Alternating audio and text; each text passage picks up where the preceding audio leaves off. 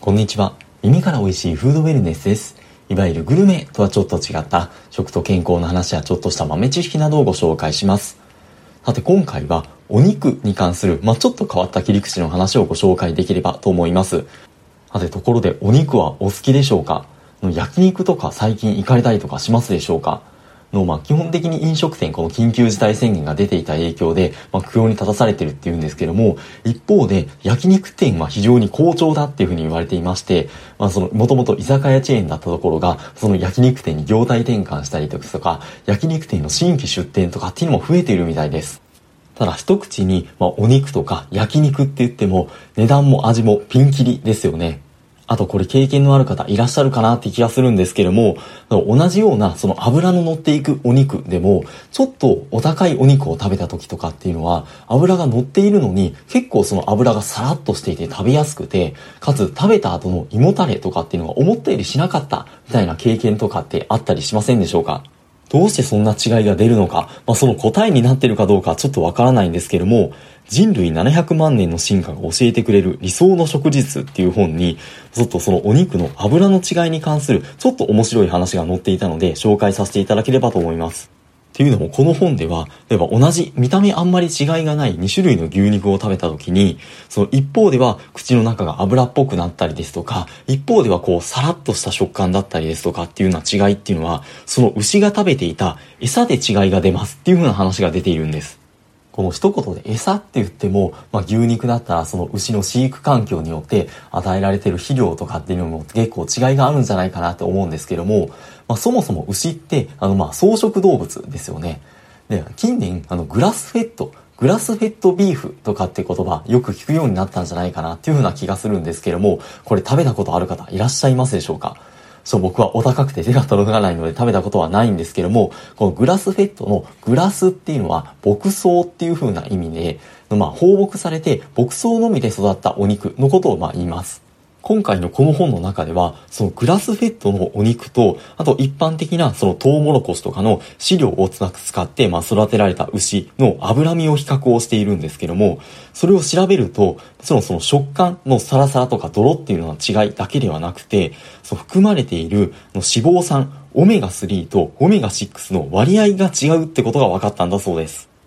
穀物がメインの人工的な餌を食べて育った牛のオメガ3とオメガ6の割合っていうのは、どれも大体1対8から1対10ぐらいだったらしいんですけども、その牧草を食べて育った牛、グラスベッドの牛っていうののオメガ3とオメガ6の割合は、どれも大体1対2ぐらいのバランスだったらしいんですよ。これは食べてる餌、その穀物が、例えばトウモロコシとかっていうのは、オメガ6脂肪酸の割合が多いので、その食べている牛のその体内の脂肪酸っていうのもオメガ6が増えたからだっていうふうな説明がされているんですけども、ただそもそも多くの動物っていうのは、その動物本来の自然な食べ物、例えばまあ牛肉だったら、まああの草食動物なんで、まああの牧草とかですよね、を食べていると、体内のオメガ3とオメガ6の割合っていうのは、だいたい1対1とか1対2ぐらいのバランスに保たれるっていう風な説明がされていまして、それがどういうメカニズムなのかっていうところまではっきり分かってないらしいんですけども、どうやらそれが自然の摂理のようだっていう風な話が出ています。ここで人間に話を移していくんですけども、人間の体内においても、このオメガ3とオメガ6の割合っていうのは大事だっていうふうに言われていまして、これ両方とも必須脂肪酸っていうふうに言われていて、まあ、体内には必要不可欠なものにはなるんですけども、このオメガ6っていう方とかっていうのは、例えばそのウイルスとか病原菌とかがやってきた時に、まあ、やっつけて体を守る役割があるっていうふうに言われるんですけども、これの量が多すぎると、そのやっつける力がまあ強すぎて、逆に体内で炎症作用が起こるっていうふうに言われていまして、一方でオメガ3っていうのは、まあ、それ自体もあの大切な役割があるんですけども、このオメガ6のその暴走、その炎症を抑えるっていう風な役割があるっていう風に言われます。これ以前にもちょろっと出したことがあるんですけども、福岡県の久山町っていうところで行われた、まあ、久山スタディっていうふうな研究の一つで、40歳以上の約3000人の町民を対象に、血液中のオメガ3とオメガ6との割合と、まあ、心疾患のその発症リスクを測ったところ、そのオメガ6の割合が、まあ、多いほど、その発症リスクが高まったっていうふうな結果が出ていまして、でちなみにこの割合っていう意味で、まあ、もうちょっと見ていくと、このオメガ3とオメガ6の割合が1対1から1対2ぐらいまでの間っていうのは、もう心臓病とかの、まあ、死亡リスクっていうのは、まあ、低いままだったんですが、この1対2からの割合が高くなって、オメガ6の割合が、まあ、1対3とか1対4とか相対的に高くなっていくほど、急速に死亡リスクが高まったっていう風な結果が出たんだそうです。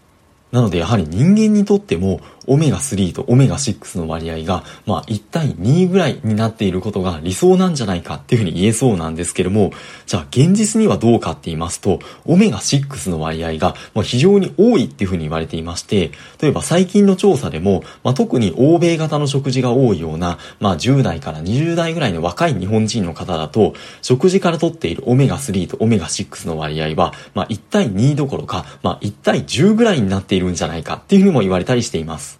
ここでちょっと違う本、スイッチっていうアメリカの研究者が書いた本があるんですけども、まあ、そこでは、標準的なアメリカ人の食事では、そのオメガ6がオメガ3の約20倍ぐらいの割合で含まれているっていう風な話が載っていまして、太古の昔、旧石器時代の頃っていうのは、その加工食品とかない、むしろ自然な食品しかない頃っていうのは、人間の食べ物に含まれるオメガ3とオメガ6の割合っていうのは、もう1対1か、まあ1対2ぐらいの、まあその理想的な割合だったらしいんですけども、まあ現在のアメリカ人で言うと、その割合が、まあ1対20ぐらい、まあ日本人よりひどいですね、というような割合になっていて、まあ仮に加工食品を避けているような人でも、まあ魚をあまり食べなくて、まあ特別サプリメントとかを取っていない人とかだったら、この割合が、まあ1対10ぐらいだっていうふうに説明されています。そしてここでもお肉とかお肉の油を食べるのがいいことだと考える人もいるかもしれないが、その動物が何を食べて育ったかによって成分に大きな違いがあることに注意すべきだっていう話がまあ書いてありまして、かつてまだその畜産とかがまだされていないような昔っていうのは、その狩りによってその野生の動物を飼って、そのお肉を食べていたりはしてらしいんですけども、その動物っていうのは、もちろんその穀物飼料を食べさせられて育ったとかっていうものではなくて、そのまあ移動しながらその野草を食べて、まあ、まあ育ったっていうふうなものなので、それらの動物のお肉に含まれるオメガ3とオメガ6の割合っていうのは、やはり1対1から1対2ぐらいの割合で、当時の人間がそのお肉を食べることっていうのはとても健康的だったっていうふうには言えそうなんですけども、一方で現代に目を向けると、まあそんな狩りをして食べたお肉を食べるってことまずないじゃないですか。まあジビエとかだったらどうかわからないんですけども、なので、まあ例えばお肉で言う、牛肉で言っても、そのグラスフェットみたいな比較的自然な環境で育てられた牛肉と比べて、まあ市場で手回っているような、まあ大半の肉牛っていうのは、まあそのトウモロコシとかの飼料を食べて育っているので、この本でもやはり、そのオメガ3とオメガ6の割合っていうのが、その穀物で育てられた牛よりも、放牧牛、グラスベッドの牛の方が、はるかにまあ割合が良くて、と、飽和脂肪酸の含有量っていう意味でも、例えば T ボーンステーキ 100g あたりで、とまあそのトウモロコシで育てられた牛が 100g あたり約 9g なのに対して、放牧によるそのグラスベッドの牛っていうのは 100g あたり約 1.3g っていう風になっていて、その脂肪の質っていう意味でもやはりだいぶ違うみたいです。なので、まあ、生物共通で、なるべく自然なものを食べた方がいいんだなっていうのですとか、まあ、お肉もグラスフェットの方が良さそうだっていうような感じもするんですけども、ただグラスフェットのビーフとかを例えば食べようとしても、まあ、その値段めちゃくちゃ高いですし、なかなか手に入らないじゃないですか。なので、グラスフェットをなるべく食べましょうっていうことを言いたいわけではなくて、まあ、そもそもお肉に限らず、現代人の食生活っていうのは、まあ、その加工食品とかっていうのは、まあ、避けては通れなくて、まあ、そういった食品っていうのは、往々にしてオメガ6の脂肪酸の割合が高いっていうふうに言われていまして、オメガ6の過剰セックスでバランスが悪くなりがちだっていうふうに言われます。じゃあどうやってこの現代でオメガ3とオメガ6を1対2とか理想的な割合に近づけていくかっていうと、まあ、そのオメガ6の摂取量を減らすっていうのは難しいので、オメガ3の摂取割合をなるべく増やしていくって作戦が現実的だっていうふうに言われます。オメガ3が多い食品っていうと、やはり EPA とか DHA が多いって言われる、まあ、魚がメインで、あとは魚ほどインパクトはなくても、アマニ油とかエゴマ油とかっていうのもオメガ3の摂取に対してまあ有効だっていうにも言われたりしています。まあそれにしても1回ぐらいグラスフェッドビーフとか食べてみたいなとは思うんですけども、まあそれに限らずオメガ3の摂取量を増やしてみるっていうのを心がけてみてはいかがでしょうか。っていう風な、なんともまとまりのないなんか話になってしまいましたが、まあ、不定期更新になりますが、引き続きお付き合いいただけますと、よかった放送回、いいねなどをしていただけますと幸いです。素敵なフードエンスライフをお過ごしください。本日もありがとうございました。